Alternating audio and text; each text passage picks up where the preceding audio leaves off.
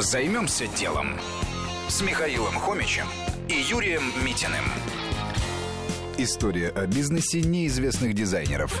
Основательница бизнеса trendsbrands.ru, выпускница журфака МГУ Настя Сартан подрабатывала репортером на телевидении.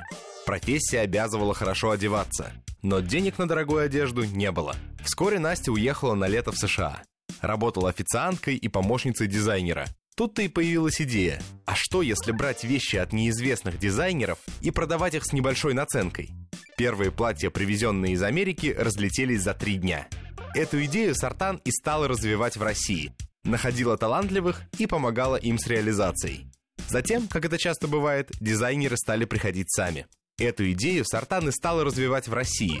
Находила талантливых дизайнеров и помогала им с реализацией. Затем, как это часто бывает, таланты стали приходить сами. Рекламировала бизнес Настя через социальные сети, устраивала конкурсы, писала интересные факты об одежде. Но причем не просто продавала товар, а формировала сообщество будущих покупателей. Это было более дальновидно. Что было дальше? А дальше больше. Компания стала разрабатывать коллекции сама, основав свой собственный бренд. Впрочем, от идеи продвигать российских дизайнеров никто не отказывался. Сейчас ежедневно сайт посещают более 100 тысяч человек, а количество покупок измеряется сотнями. Доходы компании исчисляются десятками миллионов рублей.